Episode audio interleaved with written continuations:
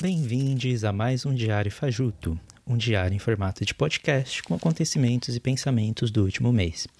Hoje é dia 7 de novembro e dessa vez não vai ter os locais que eu estive, porque eu não fui para lugar nenhum esse mês.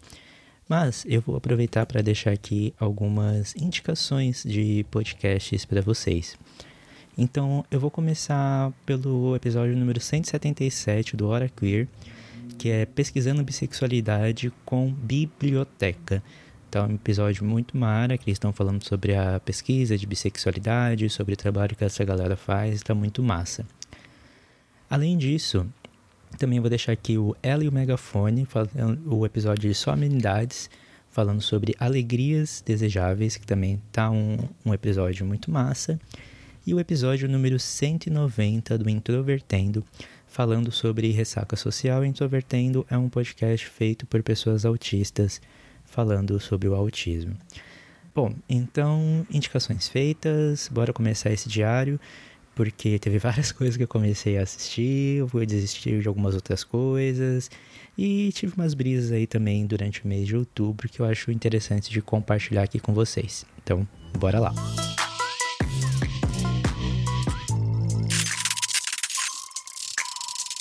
Bom, é, para começar eu quero falar sobre três artistas que eu gosto muito e que eu fiquei muito feliz com os lançamentos esse mês.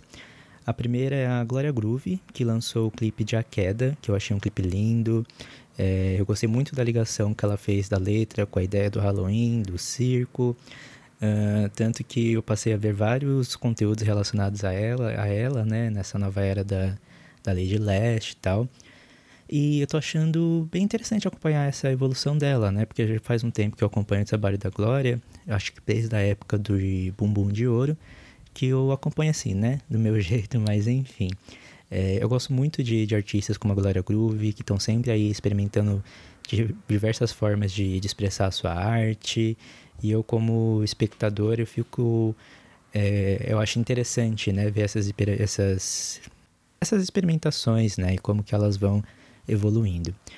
Mas enfim, eu tô ansioso para ver mais dessa era da Lady Leste, né? Mas também teve um outro artista que lançou música e clipe recentemente, que inclusive já participou aqui do Faju e falou um pouco sobre música também, que é o Caco Bapt. O Caco ele teve aqui no episódio 18 do FajuCast, na segunda temporada. No episódio a gente falou sobre publicidade, os trabalhos dele como artista, saúde mental, entre outros assuntos. Mas no momento musical, o momento musical do Caco finalmente chegou, né? Com o lançamento da música e do clipe toda madrugada. Não aguento mais. E sobre o clipe, eu achei incrível, eu gostei muito da apresentação, já falando do que se trata a música. É, eu acho que eu saquei algo que ele comentou no vídeo, em um vídeo que ele fez, sobre fazer ou não uma mudança no quarto dele por conta de um projeto que ele estava trabalhando e tal.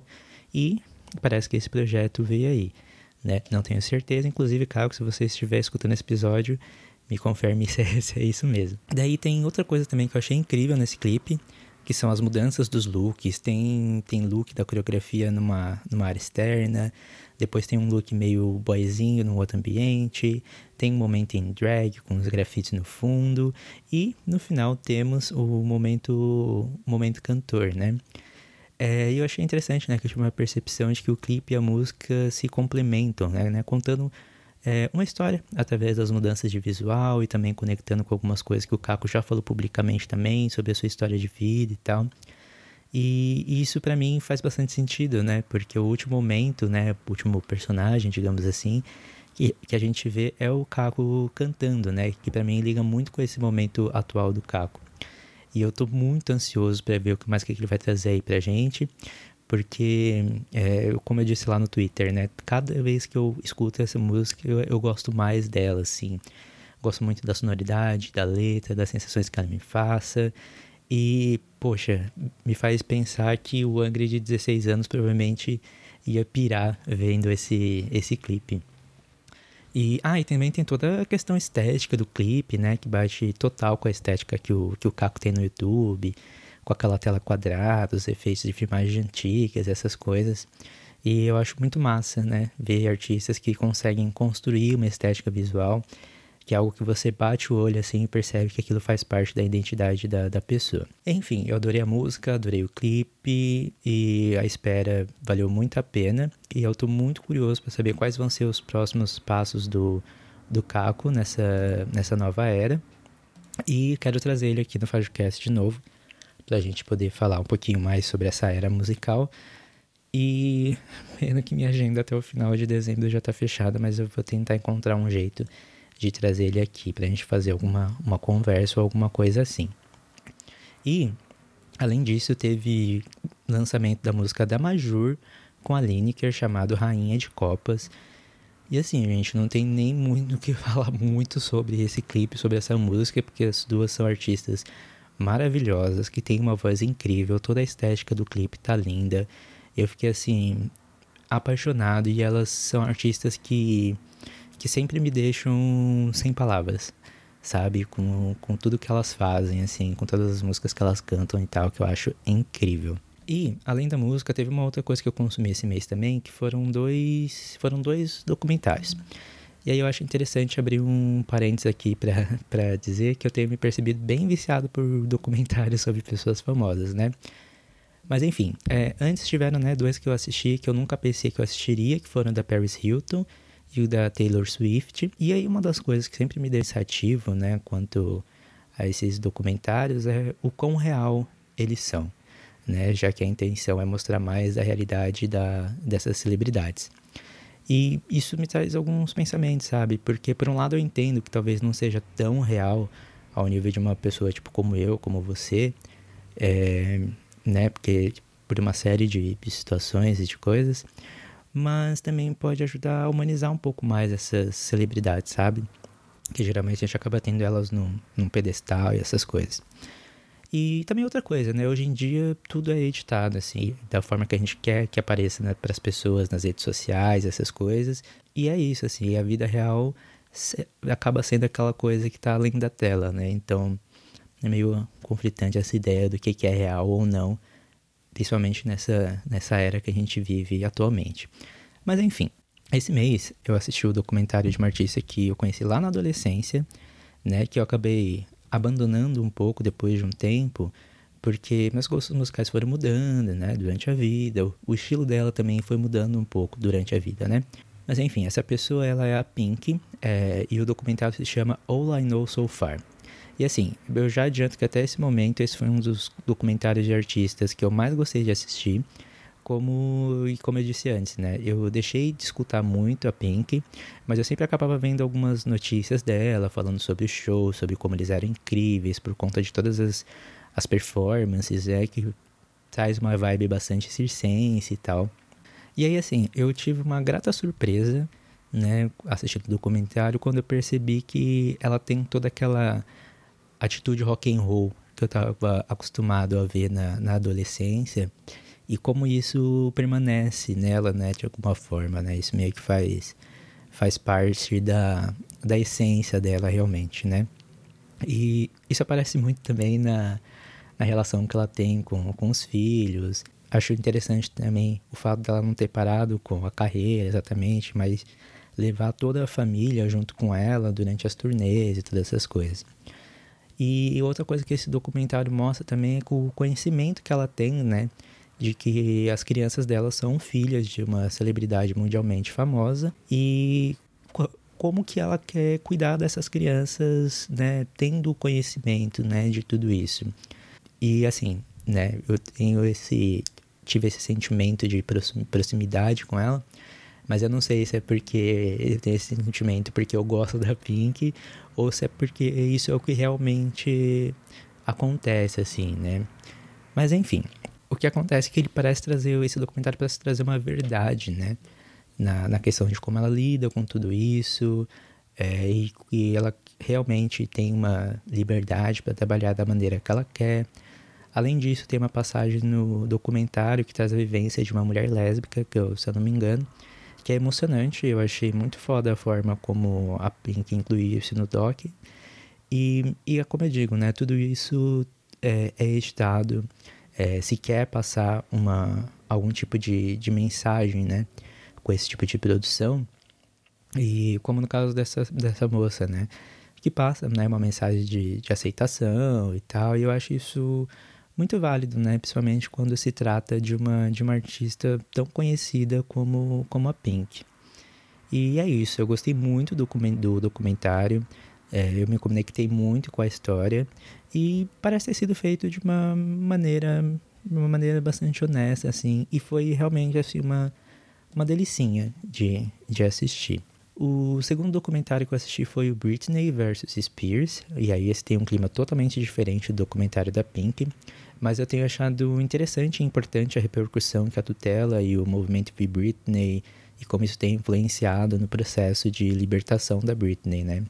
Ele é um, ele é um doc pesado, né? Mostra detalhes importantes sobre a questão da tutela, dos advogados e de outros abusos que foram cometidos contra ela e que eu não, não tinha visto no, no, naquele framing Britney Spears que foi lançado antes.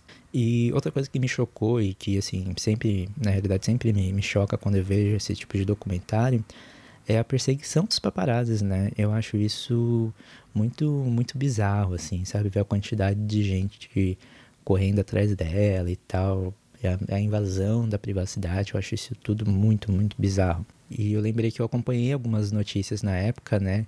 É, na época em que aconteceram as, as notícias, tipo o momento do guarda-chuva, e eu não tinha a mínima noção de como que eram esses assédios da mídia, assim e quão, quão pesados eles eram. E também né, a influência deles em toda a, a situação da Britney. Enfim, caso você ainda não tenha assistido, eu recomendo que você veja, né, assim como o Framing Britney Spears também, mas tem que ver com tentar melhor tentar ver quando você estiver num, num momento bom, num dia bom e sabe e de ter também algo levinho para assistir depois. E eu também assisti um filme esse mês, que foi o Duna. Eu gostei do filme, eu achei ele bastante interessante, tem uma questão de ter a linguagem de sinais como uma forma de comunicação, que eu achei isso eu achei isso legal. As cenas de ação eu achei grandiosas, né? Eu já tinha escutado que é, a história não tem tantas cenas de ação assim e tal, mas assim, não foi algo que foi tão vendido para mim, então eu tava disposto a a aceitar esse tipo de coisa. Não são as melhores cenas de ação que eu vi, mas tudo bem, tudo bem, tranquilo. Mas teve alguma coisa que eu acho que não me conectou muito com, com esse filme, assim. Eu gostei, eu achei ele muito bonito, eu achei a história interessante. Mas eu também estava acompanhando algumas, algumas críticas sobre o filme e tal. E, sei lá, eu acho que eu preciso esperar uma segunda parte para poder tirar mais, mais conclusões. E embora essa primeira parte eu, eu achei legal, é, eu achei algumas eu vi algumas pessoas falando que acharam o final meio abrupto. Eu não achei tão abrupto assim, talvez porque eu não tenha lido o livro e tal. Mas, enfim, vamos ver o que, que vem aí nos, nos próximos anos para a gente tirar melhores conclusões sobre esse filme. Esse mês também eu assisti algumas séries, e aí eu quero começar pelo TNT Macabra, que eu assisti até o momento só o primeiro episódio, que eu ainda não consegui assistir o, o, o segundo e o terceiro, acho que já foram lançados até agora. Enfim, nesse ano, nesse mês então, estreou o TNT Macabra, né, comandado pela Desiree Beck, né, e sendo bem, bem honesto, assim, eu decidi assistir porque eu gostei muito do TNT Drag. E eu digo isso porque eu não sou muito fã de terror, na verdade eu fujo desse gênero sempre que possível, né, porque ele já me, me traumatizou o suficiente na, na minha vida, né? E isso também sem contar que aqui nos Estados Unidos também tem muitos momentos em que eu sinto que poderia, que poderia estar facilmente dentro de um filme de terror, né? Principalmente porque a maioria das produções são feitas aqui. Mas enfim, eu não ia deixar de apreciar essa produção nacional, então eu criei coragem, assisti e eu tenho que dizer que eu adorei, assim, mesmo ficando meio, meio assustado em alguns momentos. O primeiro episódio se chama Slashers versus Final Goals. E aí eu já vou deixar aqui para aproveitar para recomendar que vocês acompanhem também o podcast Capivaras Trancadas, que tá rolando lá uma cobertura do TNT Drag. É, inclusive tem um trocadilho, no, um trocadilho no nome desse primeiro episódio que eu estou descobrindo escutando Capivaras. Enfim, esse sobre esse primeiro desafio, eu gostei muito da Kira.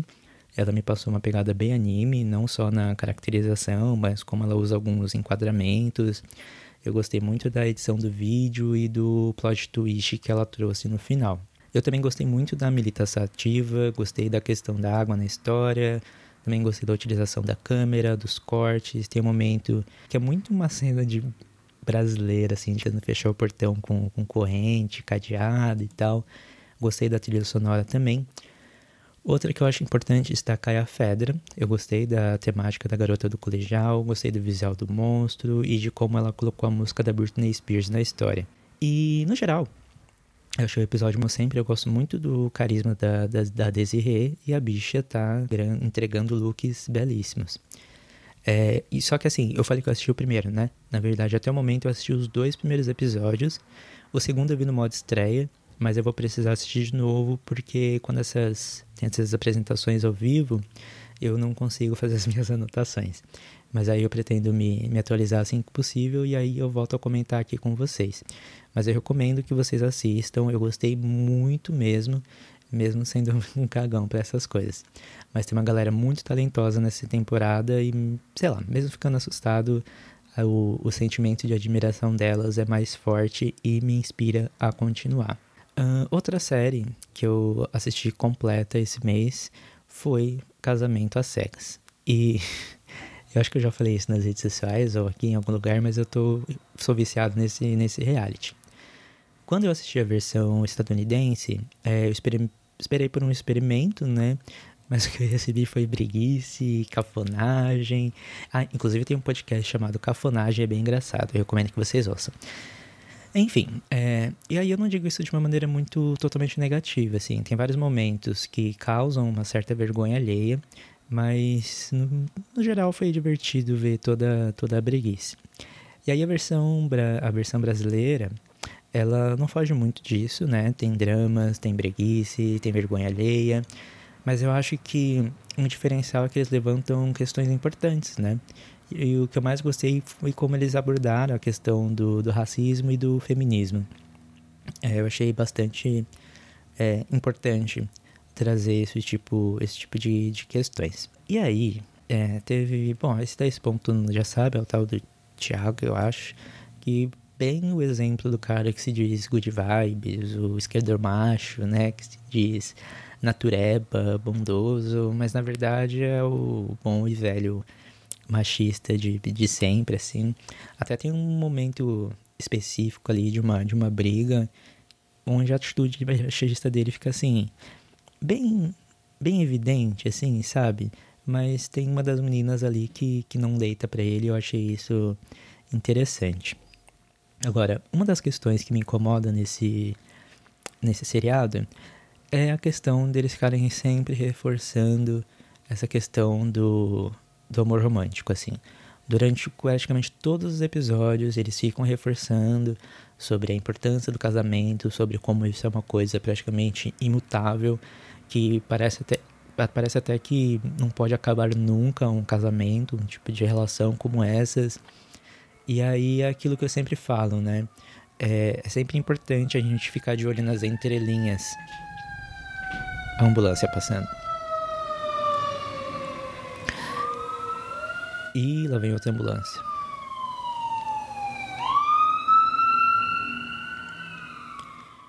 E é sempre importante a gente ficar observando essas entrelinhas, sabe? Porque querendo ou não, essas, esse tipo de produções elas passam uma mensagem e no nosso e vai construindo uma meio que uma imagem no nosso subconsciente, tá? Então acho que é é importante a gente ficar de olho nisso. E outra crítica também é, como sempre, os, os padrõezinhos, os corpos de sempre, relacionamento heterossexual. Mas enfim, ainda assim foi interessante acompanhar essa temporada e perceber que deu para tirar muitas reflexões disso interessantes, né? A partir de um, de um reality como esse, né, se passando na, na realidade brasileira e com os nossos, nossos aspectos. Outra coisa que eu queria deixar registrado aqui é que eu tentei assistir Star Wars Visions pela segunda vez e eu não consegui. Eu não sei o que, que aconteceu, porque eu adorei as animações, adorei as histórias de alguns episódios que eu vi, mas eu ainda não consegui dar continuidade. Mas vamos ver, né? Será que em novembro vem aí? É, outra série que eu comecei e não terminei foi Round Six, né? O jogo do Lula. E aí eu vi só o primeiro episódio, eu achei a história interessante. Mas Round Six tem uma premissa que eu gosto, que se assemelha até um pouquinho com Alice in the Borderland, que eu comentei lá em um vídeo do Instagram. Eu gosto de produções desse gênero, principalmente quando elas fazem críticas ao sistema, à sociedade, mas acho que eu tô numa fase em que eu tô assistindo essas coisas mais pesadas aos poucos sabe? Então acho que eu vou esperar um pouquinho antes de dar continuidade, mas eu pretendo assistir Round Six algum dia, eu só não sei quando. Mas uma coisa que uma série que eu assisti que eu gostei muito foi Rick and Morty, né? De, fui assistir depois do Round Six para poder alguma coisa para dar uma relaxada nas ideias e tal. E aconteceu como da primeira vez que eu assisti essa animação. Eu fui um fui assistindo assim os episódios toda vez toda vez que eu tinha um tempinho livre e eu terminei a temporada, sei lá, em menos de uma semana. É, mas foi legal fazer isso porque eu pude perceber melhor a construção da história, a evolução dos personagens e poder aproveitar melhor essas aleatoriedades, as loucuras dessa, dessa animação. É, e eu achei muito foda, né? Porque mesmo sendo uma série muito doida, ela ainda segue uma certa linha condutora que não faz com que sejam só uns episódios meio doidinhos e, e aleatórios. Mas uma das coisas que eu mais gostei foi que eu ri, eu ri muito e ri com gosto, tipo assim. Fazia tempo que eu não assistia algo tão leve e que ao mesmo tempo é meio pesado também. E eu pretendo assistir a segunda temporada também e se aí se rolar, eu trago, as minhas impressões aqui para vocês. E além de tudo isso, nesse mês também teve o DC Fandom, e quem me conhece sabe que eu não sou o maior fã do, da DC, desculpa aí, Carlos, mas tiveram algumas coisas nesse evento que me chamaram a atenção. A começar pelo Adão Negro, que eu não sei nada sobre o personagem, além do fato de que faz tempo que esse filme tá, tá, tá para ser lançado. Mas eu achei o teaser bem interessante, fiquei curioso para ver mais sobre o filme dele. O teaser do Flash também me deixou interessado, porque eu vi comentários que vai ter o Batman dos filmes antigos e que talvez essa possa ser uma abertura para um multiverso da DC. Uh, o que eu acho que faria muito sentido, considerando a forma como eles têm trabalhado os filmes separadamente em alguns momentos.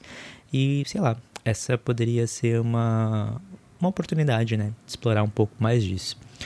Eu também gostei muito do vídeo de Naomi. Eu tô curioso para saber como é que vai ser essa história, para conhecer mais sobre essa personagem, né? Que é uma personagem negra. Tô bastante interessado nisso. E teve também o trailer do Batman, que eu achei muito foda. Eu tô muito animado para ver como é que vai ser esse filme. E eu tô tentando não criar muito. É, muitas expectativas sobre ele. Mas enfim, o jeito é esperar para ver, né? Mas uma das coisas legais que rolou esse mês foi que eu troquei algumas ideias com, com o Carlos e com a Bruna, né, sobre, sobre esse evento. A Carla já teve aqui também, enviando áudio pra gente, a Bruna também já teve aqui. E aí eu pedi pro Carlos mandar um áudio comentando as impressões dele sobre esses lançamentos, e aí eu vou deixar aqui para vocês escutarem. Olha quem tá aqui de volta a convite do FajoCast, o Carlos Benoda. É, já tive algumas participações aqui sobre leituras, né? E hoje o Angry me convidou para falar um pouco sobre as novidades da DC Fandom. Ele sabe que eu sou um fã da DC e no último episódio que ele for falar da DC, eu tava aqui de olho para ver se ele ia falar mal. Mandei mensagem no privado, disse: "Angry, não acredito que você falou isso". E a convite dele estou aqui para falar um pouco sobre as novidades. E a primeira que eu queria falar logo aqui de cara é The Flash. É, a gente sabe que teve aquele todo aquele reboliço porque era o Ezra Miller que seria o Flash, que não sabia se ele ia ser capaz, não sei o que, tudo superado, mas vamos e convenhamos. Que teaser foi aquele de The Flash? Teaser maravilhoso, mostrou pouca coisa, mas deixou a gente com uma curiosidade imensa de saber por que tinha dois dele ali. E a gente tá super curioso para saber porque tem dois dele ali. É, a gente sabe que deu merda então a gente sabe que também vai ter o Batman, aquele Batman do Keaton maravilhoso.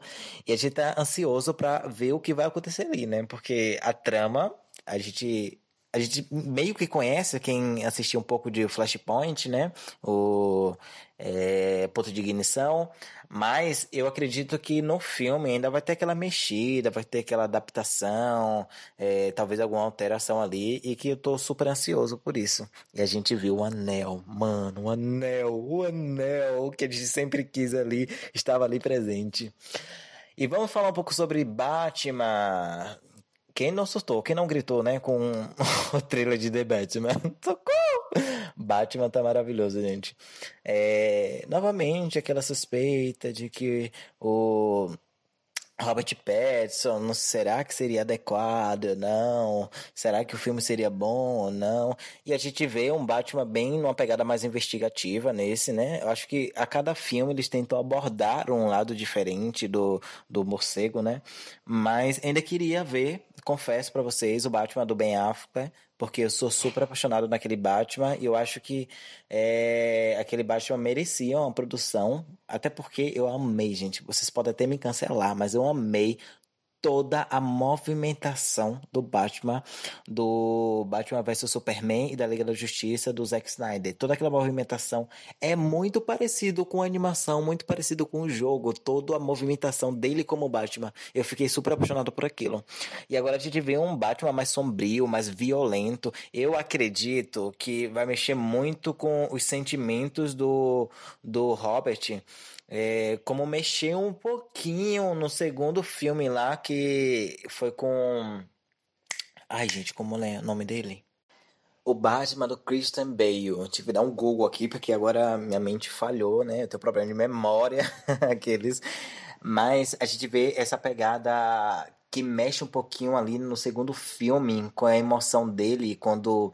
É, isso não é spoiler, né? Quando coloca ele dividido entre a, a paixão da vida dele e o carinha lá, e ele tem que escolher. Eu acho que o, o Charada ele vai mexer um pouquinho com esse lado emocional. Acho que até um lado mais traumático do Robert. É, outra coisa muito importante que a gente não pode deixar aqui de lado é a iniciativa Milestone, que é uma iniciativa para poder colocar maior representatividade nos quadrinhos. A gente sabe que a, a, os quadrinhos em geral, mas eu estou falando da DC aqui, a gente tem pouca representatividade negra como um protagonista e que faça sucesso. Não é só coloca ali, mas sempre tem e sempre é cancelado porque a gente não consome, porque não faz sucesso, porque o público não gosta. E a gente sempre tem tem essa dificuldade, né? E a iniciativa Milestone é justamente para trazer novos criadores, é, novas pessoas, novos artistas para poder trazer representatividade no quadrinho que eu acho muito importante, né? E a gente vê isso também nos filmes, né? Gente, cadê o Lanterna Verde Negro? Não tem ainda. Cadê um Superman negro? Vai ter agora, foi lançado. Vamos, vamos colocar alguns outros filmes com representatividade. A gente tem o Raio Negro, que não é tão famoso. A gente tem a Stargirl, é, que não tem tanto sucesso, não é um sucesso estrondoso. A gente sente falta dessas coisas, sabe?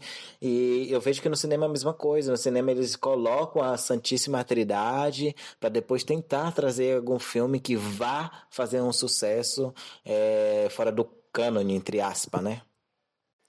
E outra novidade que a gente tá assim, sabe, de olho, super de olho, é o Adão Negro, gente, que, que foi aquilo? a pedra, a pedra, fazendo outra pessoa virar pedra, foi incrível, foi incrível, segurando só no pescoço, aquela energia. Aquele homem, gente, não precisa nem, não precisa de efeito nenhum naquele corpo, porque o homem musculoso.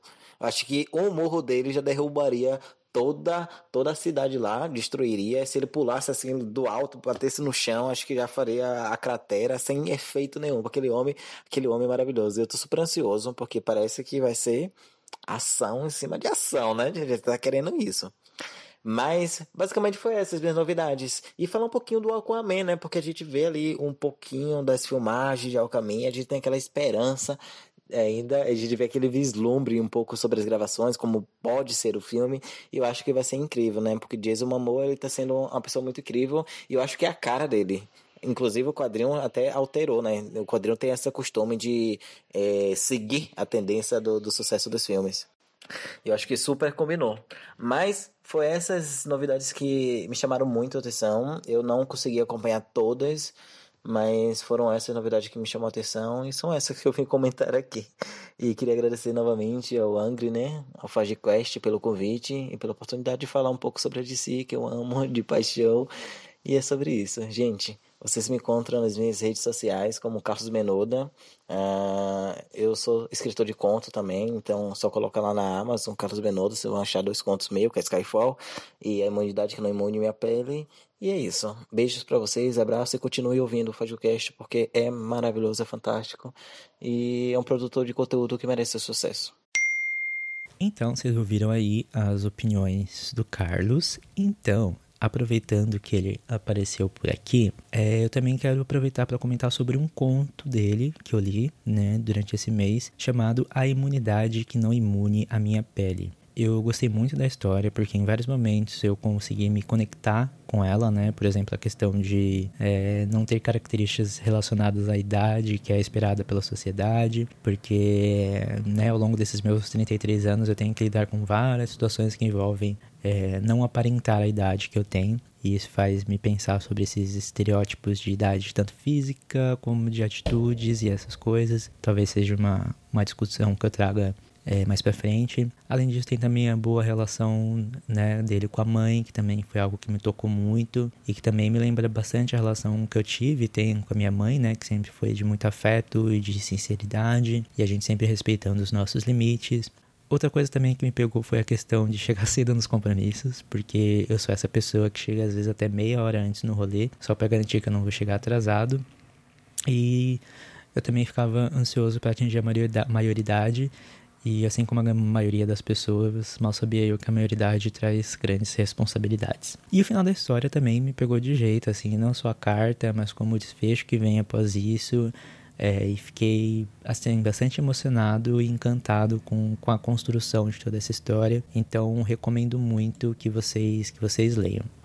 E mudando de assunto, mas não tanto, o Carlos também foi uma das pessoas responsáveis por me incentivar a ler o Silmarillion, do Tolkien, que é um ator conhecido por ser muito detalhista nas suas histórias, digamos assim. E aí eu comprei o livro, li o começo, não entendi quase nada, e aí eu parei. E agora eu voltei a ler, porque além do, do Carlos, também outras pessoas já me falaram muito bem sobre esse livro. E foi bom começar e fazer uma pausa, porque eu voltei a leitura entendendo um pouco melhor sobre a história, e dessa vez as coisas estão fazendo um pouco mais de sentido para mim. É, no momento eu tô lendo o capítulo do Vala Quenta, é, mas pelo que eu pude perceber no capítulo anterior, essa história ela parece ter sido construída numa, numa vibe meio bíblica, assim, sabe? Eu até tava comentando com o Carlos, ele comentou mesmo que tem essas semelhanças. É, eu gostei muito de como eles utilizaram a questão da música também na história. E, e é isso, assim, a narrativa é construída mais ou menos dessa forma meio bíblica. Os personagens parecem assemelhar um pouquinho com personagens bíblicos. E aí agora eu tô curioso para saber como é que vai ser o desenrolar dessa história, principalmente né, se tratando de um ambiente de fantasia medieval. E aí, antes de voltar a ler o Silmarillion, eu terminei de ler Bint e assim, eu não sei que palavras usar para poder escrever essa história. É, Bint me mostrou uma forma muito diferente de se, de se apresentar uma história personagens e principalmente uma cultura. É, eu tive uma leitura muito legal porque a cada capítulo eu descobria coisas novas sobre a história e sobre esse universo. Uma das coisas que mais me chamou a atenção foi a nave que eles usam para fazer as viagens e como isso vai se desdobrando para a história final. Mas além disso, tem toda a cultura da Bint, a sua relação com as outras criaturas que ela vai encontrando no caminho. E mesmo sabendo que essa seria uma história diferente, eu não, não pela resolução que a história que a história teve, assim. E em alguns momentos até foi meio difícil ler a história, porque eu tive um pouco de dificuldade para entender algumas coisas, mas isso é algo que sempre acontece, né, com essas histórias que são universos novos. Não é um problema da história em si, mas eu me acostumar com eu me acostumar com, com, com o tipo de, de narrativa mesmo, isso faz parte, isso é normal. E, enfim, e aí essa história da, da Bint, ela reforçou na minha cabeça a, a ideia, né, de que é possível escrever histórias diferentes e me incentivou a deixar a minha imaginação fluir cada vez mais, sabe? Mesmo que as ideias às vezes pareçam muito doidas, assim. E aí foi indo nesse ritmo que eu escrevi a primeira versão do primeiro capítulo do Abril. que eu acho que pode levar as pessoas a pensarem na história geral de uma forma, mas que na cabeça, na minha cabeça vai para um, um rumo diferente. Além disso, eu também estruturei algumas coisas da história geral, do universo, que aos poucos eu estou descobrindo um pouco da, da história do Abril e do, e do Ninja, né? E tem sido uma jornada muito interessante, porque eu tenho a noção de que eu estou construindo um novo mundo e fazer isso não é uma tarefa fácil e dá trabalho construir as coisas de uma maneira que elas façam sentido. Mas eu estou deixando a história fluir na minha cabeça, eu estou escrevendo as, as, coisas aos poucos, eu tenho. E, e, sei lá, eu tenho gostado muito das construções que eu tenho feito até agora. Porém, é, o que tem mais me preocupado é a construção dos personagens e das personalidades e como isso vai impactar nas jornadas, né? É, mas é, eu acho que é por isso que eu preciso primeiro determinar as coisas sobre o universo, primeiro como é que vai ser esse novo mundo, porque é a partir dele que as personalidades de, dos personagens vão ser construídas, sabe? Para poder chegar no ponto que eu quero para essa história. E aí, no meio de tudo isso também, eu tava assistindo alguns vídeos do canal Valer um Livro, que é feito pela Tatiane Leite, que eu vou tentar deixar linkado aqui em algum lugar. Tiveram três vídeos dela que eu assisti, que é o Mito e a Humanidade, as três histórias de um livro e as perguntas que eu faço antes da, em, que eu faço em entrevistas. É, ela tem causado algumas reflexões bastante interessantes, até também para eu utilizar na história do do Abril, mas não só isso, mas também para uma coisa que eu estou preparando de um outro projeto que eu trabalhei e que, enfim, eu não posso falar agora e tal, porque, né, precisa ser surpresa. É, mas é, essas, esses vídeos todos, né, o juntar de todos esses vídeos e todos esses pensamentos também se juntaram com uma postagem que o Facebook me lembrou, né, falando do de uma história que eu contei, uma memória que eu contei sobre um dia que eu que eu fui parado numa, numa garagem de ônibus. É, enfim, né, eu peguei, vou tentar resumir aqui um pouco. Um dia de manhã eu peguei um ônibus para ir pro trabalho e eu tava, o meu uniforme era parecido com o da galera que trabalhava na, nessa. E aí eu entrei no ônibus, tava lá lendo meu livro, tranquilo, eu morava em Florianópolis ainda na época. Tava lá tranquilo e tal, vi que o ônibus pegou um rumo diferente, pensei, ok, peguei o ônibus errado, vou parar no, no próximo ponto e tal. E no final fui parar na garagem do ônibus, né? Enfim. E, mas uma coisa interessante é que eu percebo é que lá no Facebook eu já estava fazendo os meus primeiros testes assim de, de escrita e de contação de histórias. E as pessoas gostavam muito. E da mesma forma como aconteceu com Abreu, quando eu escrevi para Antologia Negras, assim, todo o feedback que eu tenho é muito positivo. E hoje em dia eu tenho conhecimento que eu sei construir uma narrativa boa quando eu quero e quando eu estou e quando eu estou inspirado. Eu acho que esse, essa narrativa eu fiz faz uns 10 anos atrás. Se vocês quiserem, eu posso tentar recuperar ela, postar em algum lugar para vocês, sei lá, no, no Twitter. Mas aí vocês comentem aí comigo, mandem mensagem, para ver se vocês querem. Mas enfim, uma das coisas que me fez ficar pensando muito, que se juntou com esses negócios do. com esses vídeos da Tatiane Leite, é que uma das coisas que eu descobri depois de muitos anos é que eu tenho vontade de fazer jornalismo, né? E é uma coisa que nunca foi uma possibilidade, porque eu não teria dinheiro para pagar uma faculdade de, de jornalismo, mas é algo que eu gosto muito de fazer, a questão da pesquisa, de fazer a narrativa, é, é uma profissão com a qual eu me identifico muito. E aí eu tracei uma meta para minha vida, que quando eu voltar para o Brasil, em algum momento, ou, né, sei lá como é que eu vou fazer isso, mas eu pretendo fazer uma faculdade de jornalismo. É, porque, sei lá, eu acho que nunca é tarde para a gente poder fazer essas coisas, né? Então, independente da idade, é uma faculdade que eu pretendo fazer. Mas eu também pretendo estudar um pouco mais sobre jornalismo, porque eu sei que tem livros e matérias, artigos interessantes que falam sobre isso. E que, inclusive, teve um que eu comprei uma vez que eu não consegui terminar de ler por causa da mudança aqui para os Estados Unidos, mas que me ensinou muita coisa sobre escrita jornalística e tal. E, e é isso. Essa é uma das metas que eu tenho para o futuro.